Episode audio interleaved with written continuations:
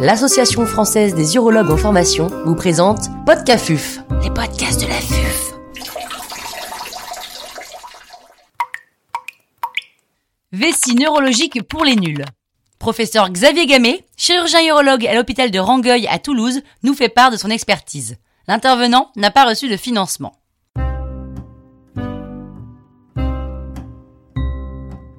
Qu'est-ce qu'une vessie neurologique? La notion de vessie neurologique impose un dysfonctionnement du bas appareil urinaire d'origine neurologique. En réalité, le terme vessie neurologique est un très mauvais terme, car il se limite en réalité les euh, symptômes ou les dysfonctionnements uniquement à un problème physical, alors que le problème est beaucoup plus complexe et surtout est forcément lié à ce qu'on appelle l'appareil vésico-sphinctérien et donc à ces deux composantes que vont être la vessie et l'urètre, avec en particulier le sphincter, qu'il soit euh, le sphincter lisse ou strié au niveau urétral. Alors pourquoi il va y avoir des symptômes du bas appareil urinaire chez les patients ayant une maladie neurologique? Eh bien tout simplement parce que justement le contrôle de l'appareil vésico-sphinctérien est exclusivement sous le fait du euh, système nerveux.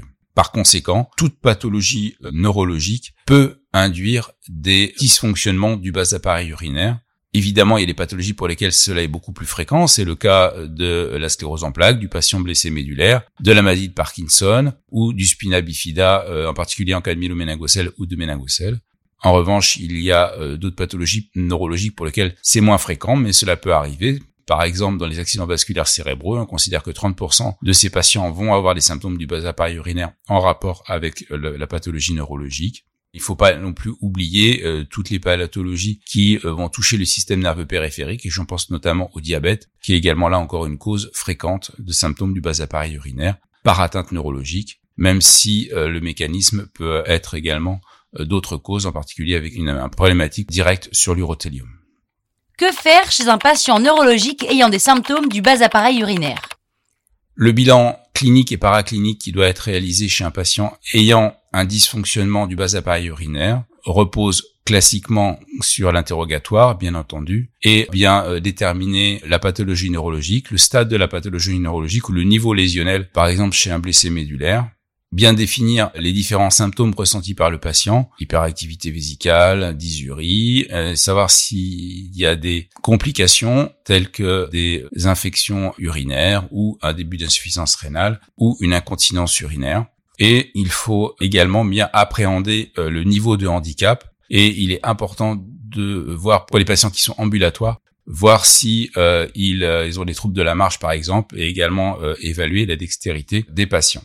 L'autre situation est le patient chez lequel on peut suspecter une maladie neurologique. Dans ce cas-là, il euh, est important de réaliser un minimum d'examens neurologiques au moins au niveau périnéal et il faut savoir interroger le patient sur d'autres symptômes associés tels que les symptômes ractoanaux ou sexuels qui peuvent, euh, s'ils sont associés aux symptômes de l'appareil urinaire, nous orienter vers une pathologie neurologique.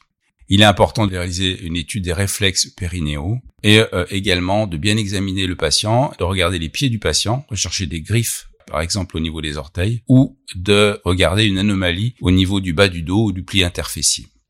En cas de suspicion de maladie neurologique, il est important d'adresser alors le patient vers un neurologue qui euh, permettra ben, de mieux affiner la situation et de euh, déterminer s'il y a effectivement une pathologie neurologique sous-jacente ou pas. On peut réaliser à ce moment-là des examens complémentaires également sous la forme d'une IRM panmédulaire et encéphalique. Il est important, lorsque l'on demande une IRM de la moelle épinière, de bien préciser également d'avoir une étude de euh, la queue de cheval. La réalisation d'une électromyographie n'est pas systématique, sauf si on suspecte une pathologie du système nerveux périphérique. Il est également important en cas de réalisation d'une électromyographie de réaliser des potentiels évoqués somesthésiques qui nous permettent de vérifier l'intégrité ou la présence d'une anomalie au niveau du système nerveux central et périphérique. En réalité, sur, sur la totalité du système nerveux, d'à partir de l'organe stimulé jusqu'au niveau du cortex. Chez un patient qui a une vessie neurologique, il convient de réaliser un bilan afin de mieux comprendre le dysfonctionnement et ce bilan repose sur le bilan aérodynamique qui doit être au moment de l'évaluation initiale le plus complet possible avec notamment une évaluation de la phase mictionnelle. Bien entendu, chez un patient qui est aux autosondages, la phase mictionnelle n'a pas d'intérêt et il faut se limiter à ce moment-là à systomanométrie de remplissage il est nécessaire de réaliser un suivi régulier afin de rechercher un début de complications au niveau notamment du haut appareil urinaire et ainsi tout patient neurologique doit avoir annuellement une étude de la fonction rénale et notamment du débit de filtration glomérulaire et une échographie réno-vésicale avec mesure du résidu soit post-missionnel, soit euh, post-sondage, notamment à la recherche de lithiase. Peut se discuter également la réalisation d'une fibroscopie régulière, en général après 15 ans d'évolution de la maladie neurologique, puisque ces patients sont à haut risque de développer des cancers de vessie dans un deuxième temps peut également avoir des facteurs favorisants qui vont renforcer la nécessité de réaliser la fibroscopie, tels que l'utilisation de certaines chimiothérapies, telles que le cyclophosphamide par exemple dans la sclérose en plaques, ou euh, chez les patients euh, tabagiques, en particulier en cas d'utilisation de cannabis. Quels sont les traitements actuellement disponibles? Il existe aujourd'hui de multiples traitements pour diminuer les symptômes du bas appareil urinaire en rapport avec les pathologies neurologiques. Il a pour objectif de diminuer les risques de complications organiques au niveau euh, de l'appareil urinaire et d'autre part d'améliorer euh, le confort du patient, donc un objectif qui sera dit fonctionnel. Les traitements peuvent reposer sur la rééducation, mais également euh, sur les médicaments anticholinergiques, bêta-3 agonistes, voire alpha bloquant dans certaines situations qui resteront toutefois limitées. Et bien entendu, l'autosondage et euh, le traitement de référence en cas de troubles de la phase mictionnelle. D'autres traitements peuvent également être proposés tels que les toxines botuliques, la neuromodulation sacrée, la neuromodulation tibiale, et puis arrivent ensuite les traitements chirurgicaux, notamment les sphinctérotomies, les dérivations urinaires, qu'elles soient continentes ou non continentes. Il est important que les décisions thérapeutiques qui vont impliquer une intervention chirurgicale plus ou moins lourde soient discutées en réunion de concertation pluridisciplinaire. Avant d'envisager tout acte chirurgical chez un patient ayant des symptômes du bas appareil urinaire d'origine neurologique, il est indispensable que le dossier du patient soit discuté en réunion de concertation pluridisciplinaire qui doit impliquer au moins un neurologue et un médecin de médecine physique et réadaptation et dans le meilleur des cas un neurologue. Bien entendu, en parallèle des symptômes du bas appareil urinaire, il faut savoir également prendre en compte le handicap du patient et notamment ses aptitudes à la réalisation de l'autosondage, par exemple pour aller aux toilettes, et euh, également à sa situation de vie. Bien entendu, les propositions thérapeutiques vont dépendre également de la pathologie neurologique et des autres pathologies pouvant être associées, en particulier euh, les euh, pathologies prostatiques, par exemple.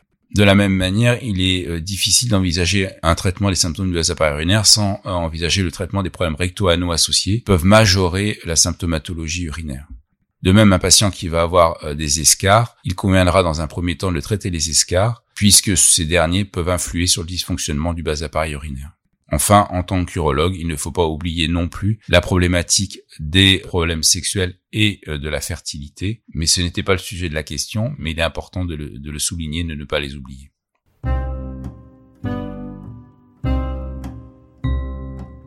Un grand merci au professeur Xavier Gamet pour ses conseils précieux. C'était Podcafuf, les podcasts de